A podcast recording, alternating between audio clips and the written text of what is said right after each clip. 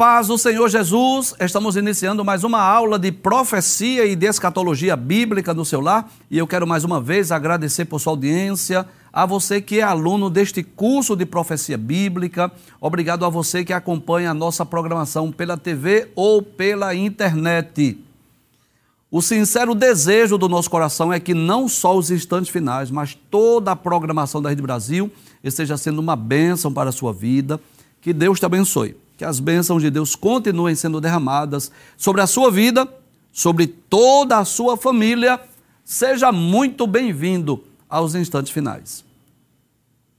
Se você está acompanhando diariamente o nosso programa, você sabe que nós estamos estudando sobre profetas e profecias e de forma mais específica sobre o ministério profético do Antigo Testamento. Isso.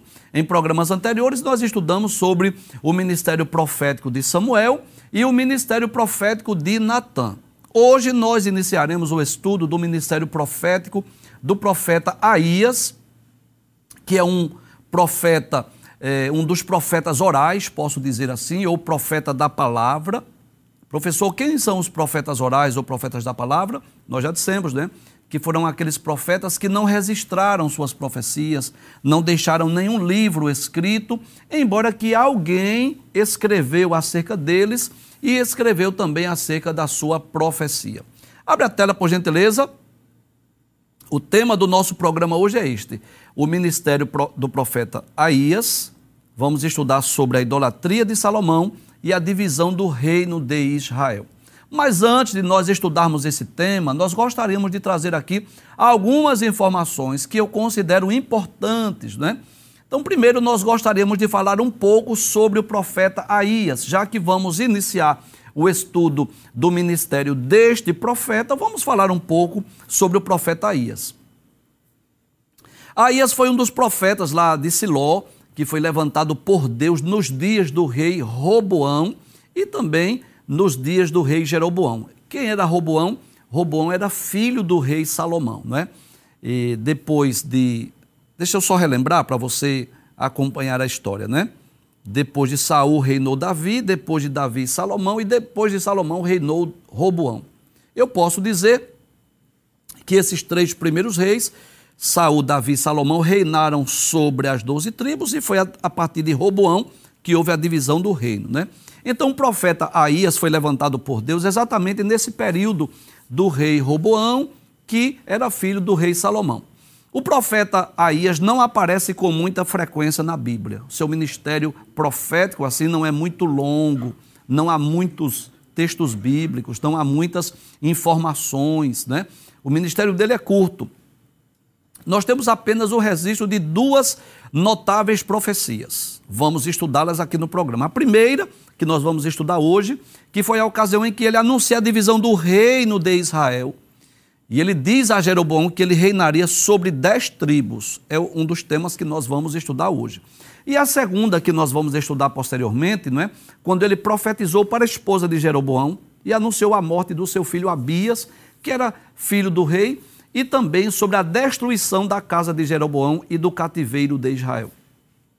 Então eu posso dizer que, diferente do ministério profético de Samuel, que há muitas histórias a serem contadas, muitas ocasiões que Samuel aparece nas páginas da Bíblia, o ministério do profeta Ias ele é resumido a essas duas, é, essas duas aparições, ou duas profecias, ou dois momentos que marcaram o ministério profético de Aías.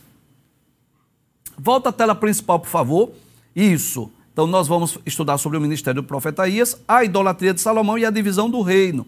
Então, quem foi Salomão? É uma informação importante. Vamos estudar um pouco quem foi Salomão. Traz a tela, por favor. Salomão era filho do rei Davi com Batseba, não é? Foi o terceiro rei de Israel.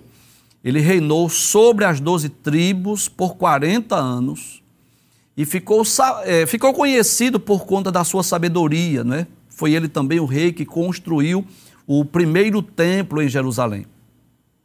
É interessante que o nome Salomão, que significa pacificador ou paz ou pacífico, ele aparece cerca de 300 vezes no Antigo Testamento e 12 vezes no Novo Testamento.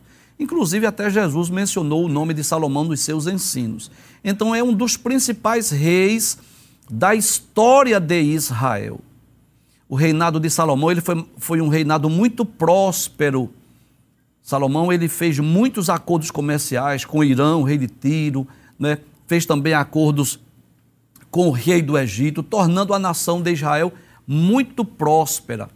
Se eu tivesse de trazer aqui duas características do reinado de Salomão, eu diria que o reinado de Salomão foi marcado por muita prosperidade, por muita riqueza, por muitos acordos comerciais e também por um reinado de paz. Diferente do reinado de Saul, diferente do reinado de Davi, que foi marcado por muitas guerras, muitos conflitos armados, Salomão teve o privilégio de reinar num período de muita paz e com a capacidade administrativa que Deus lhe deu, um reinado muito próspero. Mas apesar de ser conhecido por sua sabedoria, não é? apesar de ser reconhecido por sua prosperidade, Salomão cometeu muitas falhas. E dentre as muitas falhas de Salomão, nós vamos destacar duas aí que foram as principais. Primeiro, amou muitas mulheres, não é? E o que acontece? Na sua velhice, essas mulheres perverteram o seu coração e ele tornou-se idólatra é, é lamentável nessa história de, de Salomão. O fato de amar muitas mulheres, as mulheres perverteram o seu coração, induziram ele a adorar outros deuses, outros ídolos, e fez com que ele se tornasse pagão, idólatra, adorasse a várias divindades. Isso fez com que Deus castigasse a nação e dividisse o reino de Israel. Então, eu, nós vamos. Inclusive, esse é um dos temas principais de hoje. Abre a tela mais uma vez, a tela principal, por favor é, a, a idolatria de Salomão e a divisão do reino de Israel. E o que é, professor, essa divisão do reino de Israel? Traz a tela, por favor. Então eu, eu estou explicando esses fatos históricos, não é, para que você possa entender melhor o programa de hoje. Então vamos né, voltar um pouco na história para você entender essa divisão do reino. Eu sei que muitos telespectadores são leitores da Bíblia, estudantes da Bíblia, já conhecem essa história, mas tem muitos novos convertidos e até pessoas não evangélicas, e por isso eu faço questão de repetir, de trazer assim uma síntese da história de Israel. Nos dias de Josué, Josué conquistou a terra de Canaã e Deus não delegou de imediato um sucessor a Josué. Então veio o período dos juízes, né? período de aproximadamente quatro séculos, e o que acontece? Deus levantou cerca de 14 juízes que julgava a Israel naqueles dias. O último dos juízes foi Samuel, e Samuel ungiu o primeiro rei de Israel, que foi Saul. Saul reinou por 40 anos. Depois de Saul reinou Davi, que também reinou 40 anos, e depois de Davi reinou Salomão, que também reinou por 40 anos.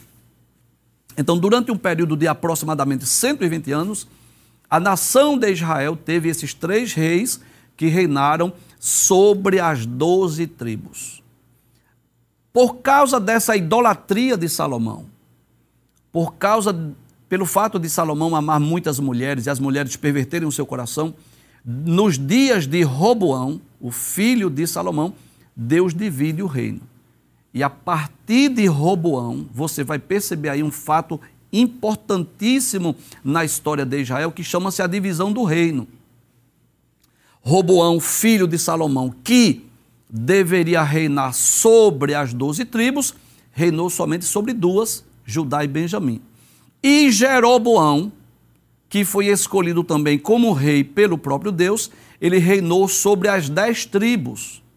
A partir de então, a partir do capítulo 12, 13 do primeiro livro dos reis, você vai perceber que agora são dois reis reinando em Israel. E aí, os teólogos chamam né, de Reino do Norte e Reino do Sul. Reino do Norte, as dez tribos, e Reino do Sul, Judá e Benjamim. É por essa razão que no livro dos reis e no livro das crônicas, nós vamos perceber que é, é, muito comum os escritores bíblicos dizerem isso, que um rei estava reinando em Jerusalém e o outro estava reinando em Israel ou Samaria. Por exemplo, enquanto Roboão estava reinando em Judá, em Jerusalém, Jeroboão estava reinando em Samaria ou em Israel. Por quê? Porque houve então essa divisão do reino. E essa divisão ocorreu exatamente por conta dos pecados de Salomão, pelo fato de ele tornar-se idólatra. Então vamos estudar essa história para nós entendermos algo que eu quero chamar a sua atenção, que há vários personagens que vamos estudar hoje, né?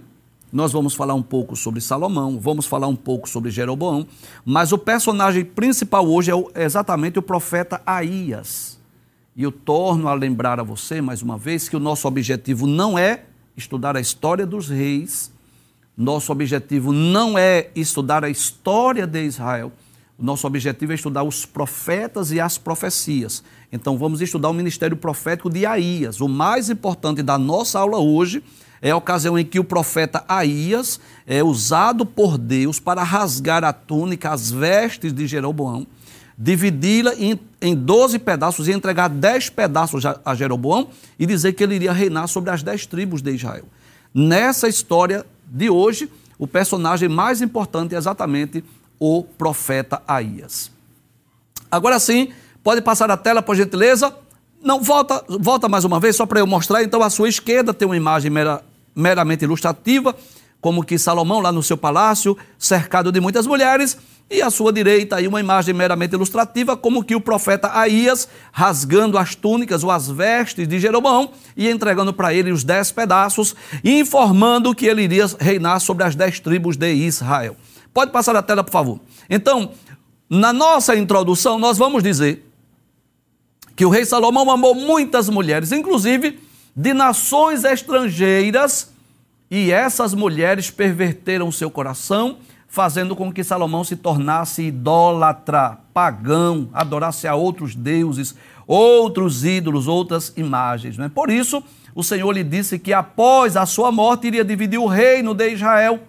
E depois da morte de Salomão, nos dias do rei Roboão, que era filho de Salomão, Deus falou com Jeroboão por intermédio do profeta Aías que ele seria rei de Israel conforme o primeiro livro dos Reis, capítulo 11, versículos 29 a 38, é sobre isso que nós vamos estudar. Então, à sua esquerda aí você percebe já, né, já de imediato é, Salomão aí no seu trono, no seu palácio, cercado por muitas mulheres estrangeiras. Pode passar a tela, por favor. Então, no capítulo 11, versículos 1 e 2 do primeiro livro dos reis, diz assim: O rei Salomão amou muitas mulheres estranhas e isso além das, da filha de Faraó. Essas mulheres estranhas, né? mulheres estrangeiras, né? mulheres de outras nações. De onde eram essas mulheres? Além da filha de Faraó, que era egípcia, né? Moabitas, Amonitas, Edomitas, Sidônias e Etéias. Detalhes das nações que o Senhor tinha dito aos filhos de Israel: Não entrareis a elas, e elas não entrarão a vós de outra maneira perverterão o, coração, o vosso coração para seguirdes os seus deuses. A estas se uniu Salomão com amor. Traz a tela, por gentileza. Então, observe que Deus já havia, de forma antecipada, já havia dito na lei, através de Moisés, que quando os filhos de Israel conquistassem a terra de Canaã, eles não deveriam fazer pacto, eles não deveriam fazer aliança, eles não, de, eles não deveriam nem dar as suas filhas para os filhos estrangeiros e nem também tomar as, filha, as filhas dos estrangeiros para seus filhos. Deus deixou isso bem claro lá na lei de Moisés. Eu faço questão de ler. Se você tem uma Bíblia, né, eu sempre digo aqui que é muito importante que você acompanhe o nosso programa com a sua Bíblia.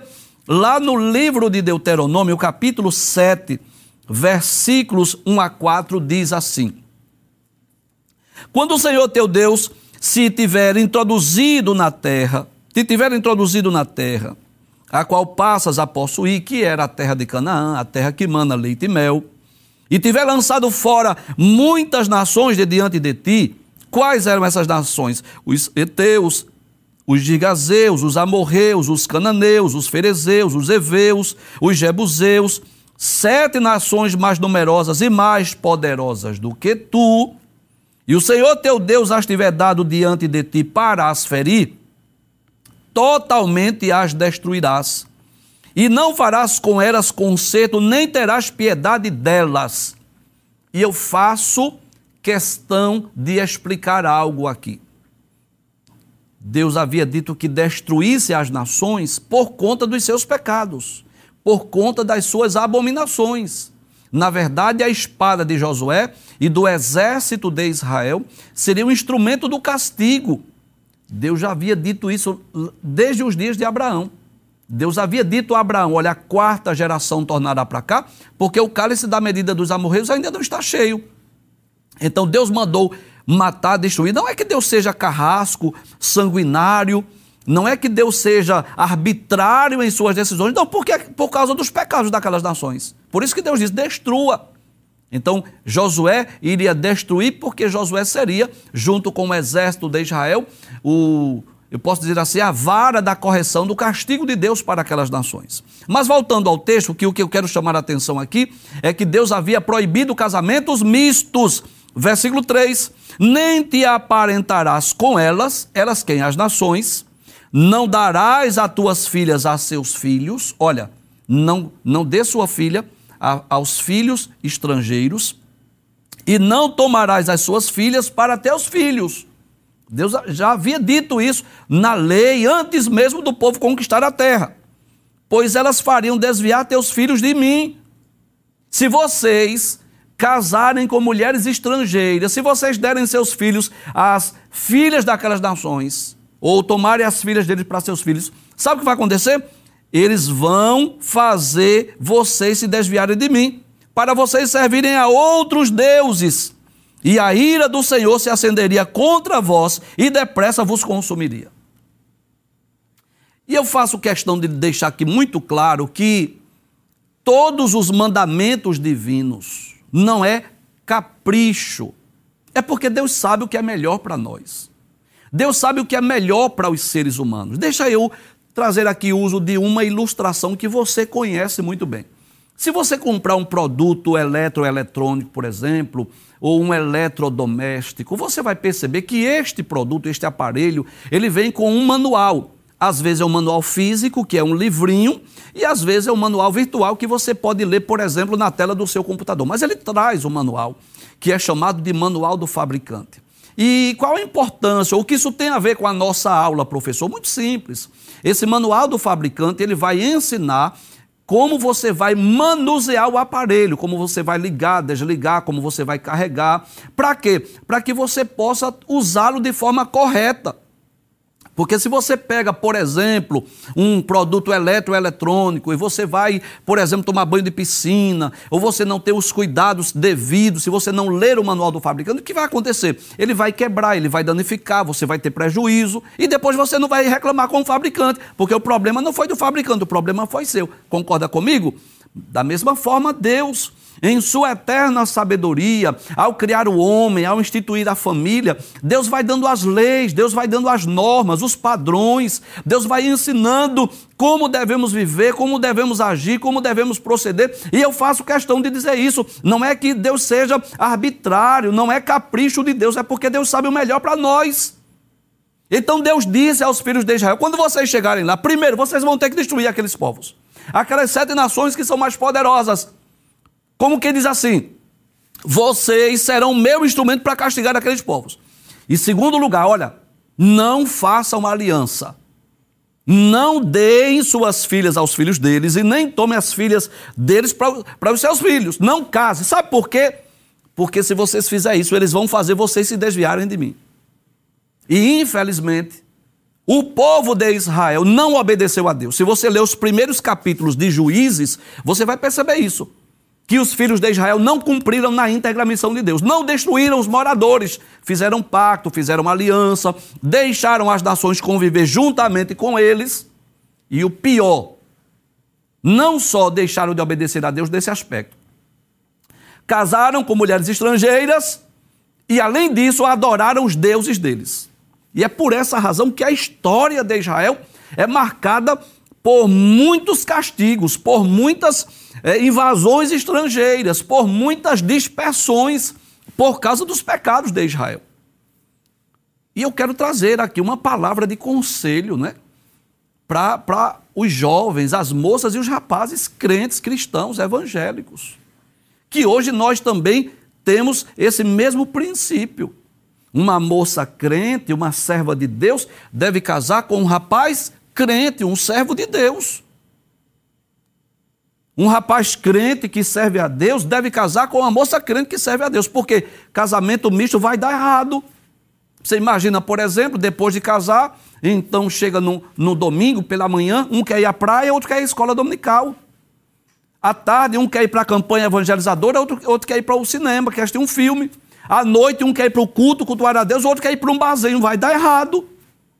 E às vezes o rapaz, a moça se apaixona, se encanta por causa da beleza física, ou talvez por conta de outras virtudes que aquela pessoa tem, mas olha, se não são crentes, se não professam a nossa fé, vai dar errado. E não sou eu, não é Deus, é o fabricante. Permita-me usar essa ilustração. O Criador que disse no seu manual do fabricante, na sua palavra, a Bíblia Sagrada, que não vão andar, andar dois juntos se não estiverem de acordo.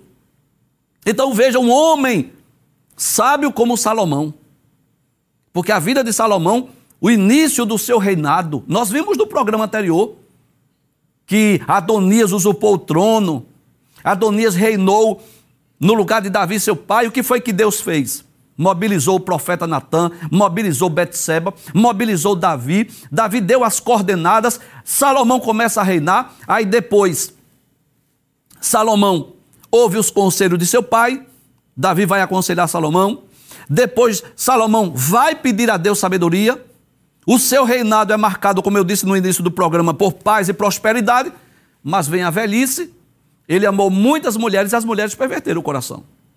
Então eu quero dizer aqui, principalmente a você moça, você rapaz, você jovem, que pretende casar, que pretende se unir pelos laços do matrimônio, que um rapaz crente deve procurar uma moça crente, e uma moça crente deve procurar um rapaz crente. De preferência da mesma igreja, não é? Que tenham os mesmos princípios de fé, porque se um é pentecostal ou tradicional, isso também pode dar errado. Se um é de uma, uma igreja diferente, pode também dar errado. Então, de preferência, que sejam cristãos da mesma igreja, que professem a mesma fé. Se o rapaz tem chamada missionária, tem que casar com uma moça que tenha chamada missionária. Se a moça é, é dedicada à obra de Deus e gosta de trabalhar para Jesus, deve casar com um rapaz também que queira trabalhar para Jesus, porque né? Incompatibilidade de, de, de, de gênios é normal, acontece em todo casamento, mas essa incompatibilidade de fé deve ser vista com muita antecedência, né? Para não acontecer de depois que casar, então estar dando errado por falta de cuidados na escolha. Então veja o grande exemplo de Salomão. Quem diria que aquele jovem que pediu a Deus um coração sábio entendido, quem diria que na sua velhice ele iria cometer um tão grave pecado de tornar-se idólatra. Volta a tela mais uma vez, vamos dar continuidade? Aí diz assim: Deus havia dito, né? Através de Moisés não entrareis a elas, e elas não entrarão a vós, de outra maneira perverterão o vosso coração para seguir os seus deuses, e a estas se uniu Salomão com amor. Estas quem? Essas mulheres estrangeiras. Passe o texto, por favor. Aí diz assim, e tinha, olha, veja, veja mesmo, né? O exagero aí de Salomão, ele tinha 700 mulheres princesas e 300 concubinas. E suas mulheres lhe perverteram o coração. Né? O fato de amar muitas mulheres estrangeiras acabou pervertendo seu coração. Porque sucedeu o quê? No tempo da velhice de Salomão, suas mulheres lhe perverteram o coração para seguir outros deuses e o seu coração não era perfeito para com o Senhor seu Deus, como o coração de Davi, seu pai. Traz a tela, por favor.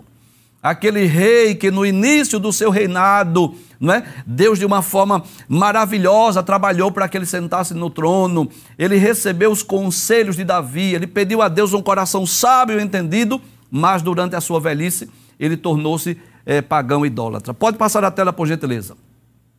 Aí diz, porque Salomão mandou em segmento, olha, olha os nomes das divindades que ele adorou. No, em segmento de quem? De Astarote. Quem era Astarote? A deusa dos Sidônios.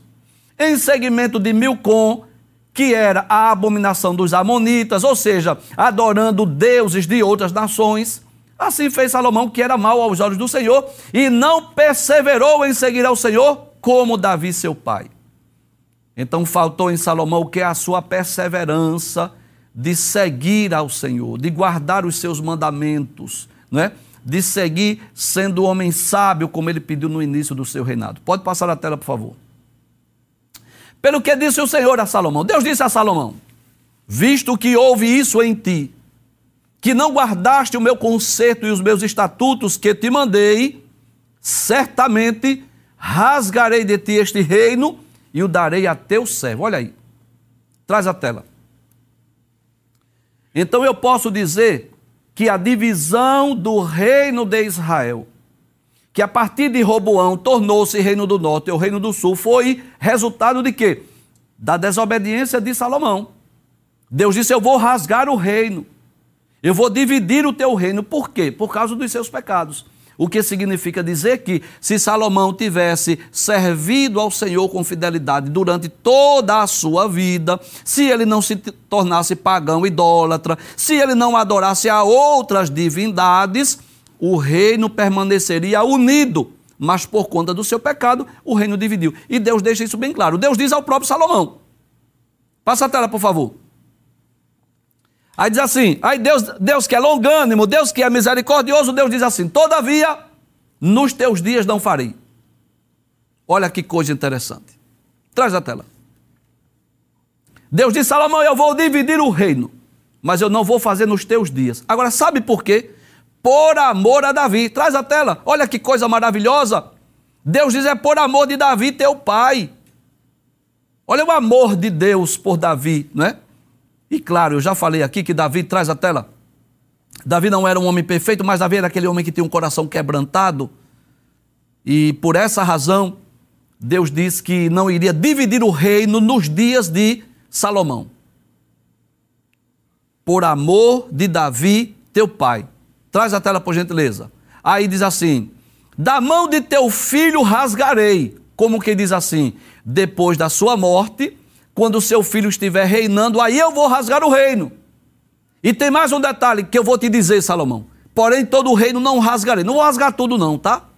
Não vou rasgar tudo, não. Como que diz assim? Eu não vou é, fazer com que é, a sua dinastia deixe de existir, não. Uma tribo darei a teu filho, por amor de meu servo Davi. Olha, mais uma vez, Deus fazendo menção a, a, a Davi, seu servo, e por amor de Jerusalém que, te, que tenho elegido. Então, antes de Salomão morrer, Salomão recebeu da parte de Deus essa mensagem. Você não foi perfeito, você não andou nos meus caminhos, eu vou rasgar o reino, eu vou dividir o reino. Agora, eu não vou fazer isso nos seus dias, por amor a Davi, e também eu não vou rasgar todo o reino, também por amor a Davi. Então veja que coisa maravilhosa. A nação de Israel recebeu privilégios por causa de Davi, embora que Davi já tivesse morrido. Mas a memória, a lembrança né, de quem era Davi fez com que Deus usasse de misericórdia. Eu não vou rasgar o reino por completo, como que diz assim, eu não vou é, cortar essa tua dinastia, não vou rejeitar a tua dinastia, como fiz com Saul, por causa de Davi. Então eu posso dizer que a nação de Israel foi privilegiada por causa de Davi. Pode passar a tela, por gentileza. Aí diz assim, e aí nós já fomos para o versículo de número 29 e 30. Traz, volta à tela anterior, anterior só para eu explicar para os nossos queridos telespectadores, né? Nós não estamos estudando todos os versículos por conta do tempo, né? E nós vamos passar do versículo 23, passa a tela por gentileza, do versículo 13 para o versículo 29. Então, se você ler todo o capítulo 11, você vai ter mais detalhes. É porque nós queremos chamar a atenção, é esse é o nosso personagem principal. Embora tenhamos falado de Salomão, embora tenhamos falado de Davi, mas o personagem principal é exatamente Aías, é sobre ele que estamos estudando. Então vamos lá para o versículo 29, né? Sucedeu, pois, que naquele tempo que saindo Jeroboão de Jerusalém, o encontrou o profeta Aías, o Silonita, no caminho Professor, quem é Jeroboão? O senhor já explicou quem era Salomão, mas não explicou ainda quem era Jeroboão. Bom, eu vou trazer aqui algumas informações. Jeroboão, ele era um israelita, um homem muito valente, muito corajoso, né? Oriundo de uma família pobre, filho de uma viúva lá da tribo de Efraim, que durante o reinado de Salomão ficou encarregado de comandar os trabalhos dos israelitas descendentes de Efraim, um dos filhos de José do Egito. Foi nesse tempo que Jeroboão servia ao rei Salomão, posso dizer que Jeroboão era um servo de Salomão, e que ele encontrou-se lá com o profeta Ias, que lhe falou que ele se tornaria rei das dez tribos, que ficou conhecida posteriormente como o Reino do Norte. Então, Jeroboão, eu posso dizer assim que ele era um dos servos do rei Salomão. Volta a tela mais uma vez. Deixa eu reler esse texto. Sucedeu, pois, naquele tempo que saindo Jeroboão de Jerusalém, quem era Jeroboão? Um servo de Salomão. O encontrou o profeta Ias, o Silonita, no caminho, e ele se tinha vestido de uma veste nova, e sós estavam os dois no campo. Olha que coisa maravilhosa. Traz a tela. Posso dizer, sem medo de errar, que Deus marca encontro. Eu não tenho dúvida alguma que aquele encontro foi marcado por Deus. Nem era propósito de Aías encontrar-se com Jeroboão e nem Jeroboão encontrar-se com Aías, mas Deus marcou o encontro e naquele momento Deus se utiliza do profeta Aías para transmitir essa mensagem a Jeroboão. Pode trazer a tela? Então, estavam a sós os dois no campo e Aías pegou na veste nova que sobre si tinha, e a rasgou em doze pedaços. Rasgou em doze pedaços. Então eu posso dizer que esta profecia, traz a tela, por favor. Ela é, isso é uma profecia que eu chamo assim de profecia dramática, não é? Há uma dramatização, como é muito comum nas páginas da Bíblia, né? Então, o fato de rasgar aquelas vestes, o objetivo era profético. Deus estava querendo ensinar alguma coisa, tanto é, ao profeta Ias, que estava sendo usado por Deus, quanto ao próprio Jeroboão. Passa a tela. Aí o que acontece? E disse a Jeroboão. Então Aías rasga as vestes, né? E diz assim a Jeroboão: Toma para si os dez pedaços, porque assim diz o Senhor Deus de Israel. Olha a, a mensagem aí, olha a profecia que é que Deus manda te dizer? Deus manda entregar esses dez pedaços e diz assim: Eis que rasgarei o reino da mão de Salomão e a ti darei as dez tribos. Olha que coisa interessante. Posso dizer assim: como Deus havia dito ao rei Salomão queria dividir. Porém, ele terá uma tribo por amor de Davi. Por amor de Davi, meu servo, e por amor de Jerusalém, a cidade que elegi de todas as tribos de Israel. Traz a tela. Então, a partir de então, Deus estava deixando bem claro que Jeroboão iria ser o rei de dez tribos e que o filho de Salomão iria reinar apenas sobre Judá e Benjamim. Deus só deu uma tribo, que foi exatamente a tribo de Benjamim, porque ele já era rei lá em Judá. Deus estava deixando bem claro agora, Deus que havia falado com Salomão, agora estava falando através de Aías com Jeroboão que ele iria reinar sobre as dez tribos. Detalhes ele teve a parte maior do reino. Muito interessante isso. Deus poderia fazer o inverso? Sim. Poderia dar só duas tribos a ele e deixar dez com Jeroboão? Sim. Mas Deus deu a ele a maior parte. Ele iria reinar sobre as dez tribos. Deus estava dizendo que isso era uma escolha divina. Era Deus que estava dividindo o reino. Passa a tela, por gentileza. Aí Deus explica. Embora Deus não tenha necessidade de dar satisfação a ninguém, mas Deus explica o porquê, o motivo. E o que é que Deus diz? Porque me deixaram. Olha a razão aí porque eu vou dividir o reino. Me deixaram e se encurvaram a Astarote, deusa dos Sidônios, a Quemos, deus dos Moabitas, a Milcom, deus dos filhos de Amon, e não andaram pelos meus caminhos para fazerem o que parece reto aos meus olhos, a saber, os meus estatutos, os meus juízos, como Davi, seu pai. Traz a tela. Nós já dissemos aqui em outros programas, mas eu faço questão de dizer que o rei, ele era uma espécie de um referencial. Então os bons reis foram aqueles que conduziram a nação de Israel para perto de Deus. Os maus reis eram aqueles que conduziram a nação para distante de Deus, e isso era normal em Israel quando levantava-se, por exemplo, um bom rei como o rei Josias, por exemplo, ou o rei Ezequias, que trouxeram um período de avivamento, que mandaram restaurar o templo, que trouxeram o povo para perto de Deus e o povo celebrava as festas, e o povo chorava, se humilhava, pedia perdão, e Deus trazia um grande despertamento, um avivamento da nação. Então, os bons reis, as decisões desses reis de restaurar o templo, de renovar o culto ao Senhor, trazia a nação para perto de Deus. Mas quando os reis também se tornavam pagãos, quando os reis se tornavam idólatras, qual era a tendência da nação? Seguir a sua idolatria. Então observe que há algo interessante aí desse texto, eu não sei se você percebeu, mas não foi só pelo pecado de Salomão, foi pelo pecado do povo de Israel. Então, aquele pecado de Salomão que nós estudamos nos primeiros versículos do capítulo 11, aquela idolatria de Salomão, fez com que o povo se tornasse idólatra. E Deus deixa isso bem claro para Jeroboão.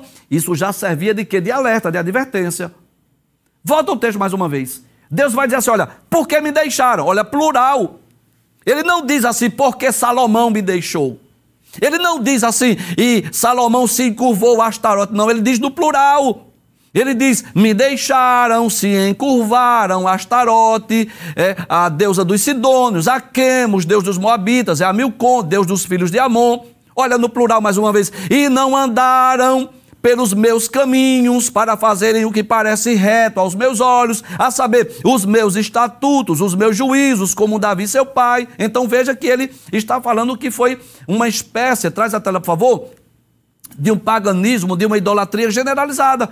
Eu não estou com isso dizendo que toda a nação se corrompeu, porque Deus tem sempre um remanescente fiel, mas eu posso dizer que aquele mau exemplo de Salomão influenciou toda a nação. Passa a tela, por favor. Aí ele diz: Porém, não tomarei nada desse reino da sua mão, mas por príncipe o ponho por todos os dias da sua vida, por amor de Davi, meu servo, a quem elegi, o qual guardou os meus mandamentos e os meus estatutos Pode passar a tela.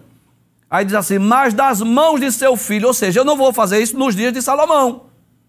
Não, não é nos dias de Salomão. Mas das mãos de seu filho, que é Roboão, tomarei o reino e tu darei a ti dez tribos dele. Olha, Jeroboão. Olha Deus falando com Jeroboão através do profeta Aías. Eu vou tirar dez tribos das doze e eu vou dar a ti. E a seu filho, filho de quem? De Salomão. Darei uma tribo que é exatamente a tribo de Benjamim, para que Davi, meu servo, sempre tenha uma lâmpada diante de mim em Jerusalém, a cidade que elegi por amor de meu nome. Mais uma vez ele menciona o nome de Davi. E tu e te tomarei e reinarás sobre tudo que desejar a tua alma e serás rei sobre Israel. Olha que coisa interessante. Traz a tela. Deus estava não somente anunciando que iria dividir o reino.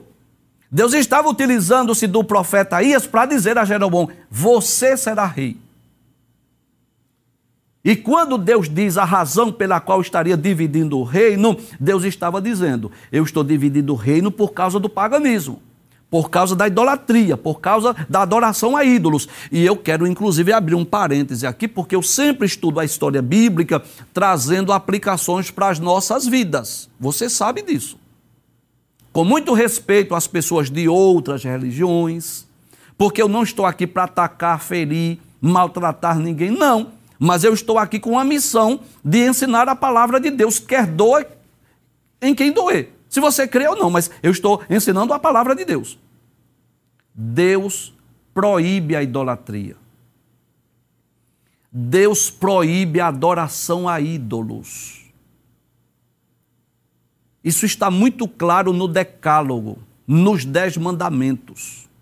Se você tem uma Bíblia, mesmo qualquer que seja a Bíblia, qualquer que seja a Bíblia, leia esses dois capítulos aí, eu vou dizer para você ler depois. Leia Êxodo, capítulo de número 20. Depois você lê Deuteronômio, capítulo de número 5. Você vai perceber que no Decálogo, aquelas dez, dez leis dadas por Deus a Moisés, aquelas tábuas das leis, dos dez mandamentos, do Decálogo, Deus deixa bem claro: não terás outros deuses diante de mim, não farás para ti imagem de escultura, não te encurvarás a elas. Esse princípio é eterno. Eu não sei como é que alguns líderes de religiões ainda fazem suas procissões com suas imagens, levando as pessoas a estarem acendendo vela, fazendo prece, fazendo orações por ídolos, o que está tão claro nas páginas da Bíblia. Aí vamos pensar, vamos, vamos analisar. Jesus não é o nosso modelo, o nosso referencial, o caminho que nos leva a Deus, a verdade, o caminho, a verdade e a vida? Eu pergunto. Vamos pensar em Jesus. Quantas vezes Jesus se reuniu com os apóstolos para levar ídolos para lá ou para cá, para fazer romaria, para acender vela? Quantas vezes Jesus ensinou que nós deveríamos pedir algo a Deus em nome de Beltrano, Fulano ou Cicrano? Ele disse que nós deveríamos orar no nome dele. Ele prometeu que as orações seriam respondidas se fossem dirigidas ao Pai no nome dele.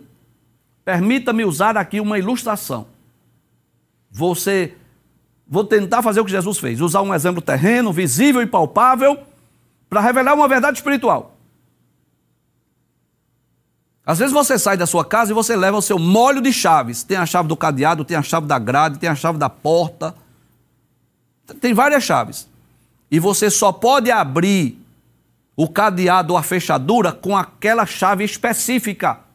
A chave do cadeado não abre a grade e a chave da grade não abre o cadeado. Você sabe o que eu estou falando. E talvez você pergunte: o que é que isso tem a ver com nossa aula? Tudo. Que se você quer ir a Deus, pedir uma benção, uma vitória a Deus, você tem que ir com uma chave específica: Jesus. Permita-me usar essa ilustração. É a chave que abre as portas dos céus. É no nome de Jesus que nós devemos orar.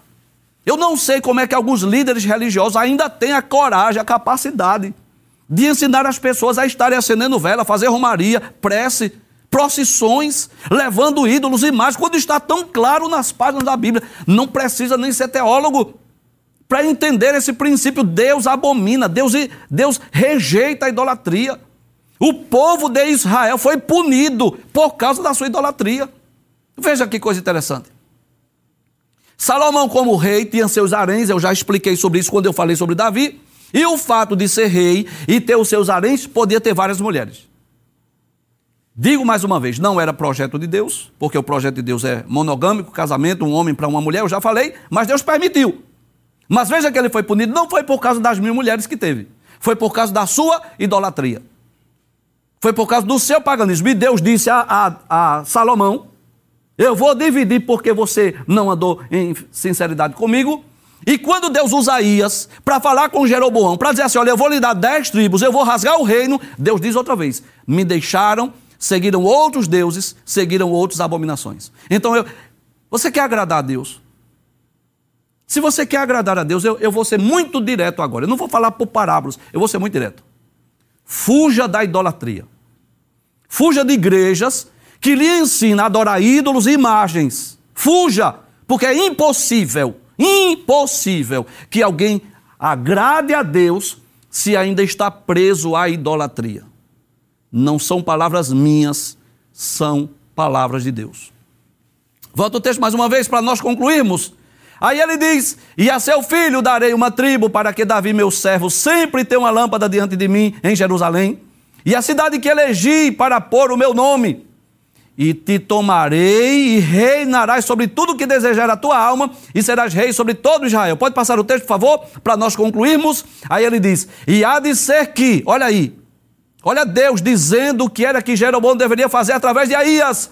Se ouvires tudo o que eu te mandar, e andarem pelos meus caminhos, e fizeres o que é reto aos meus olhos, guardando os meus estatutos e os meus mandamentos, como fez Davi, meu servo, eu serei contigo. Olha, Deus estará contigo se você andar comigo, se você for obediente.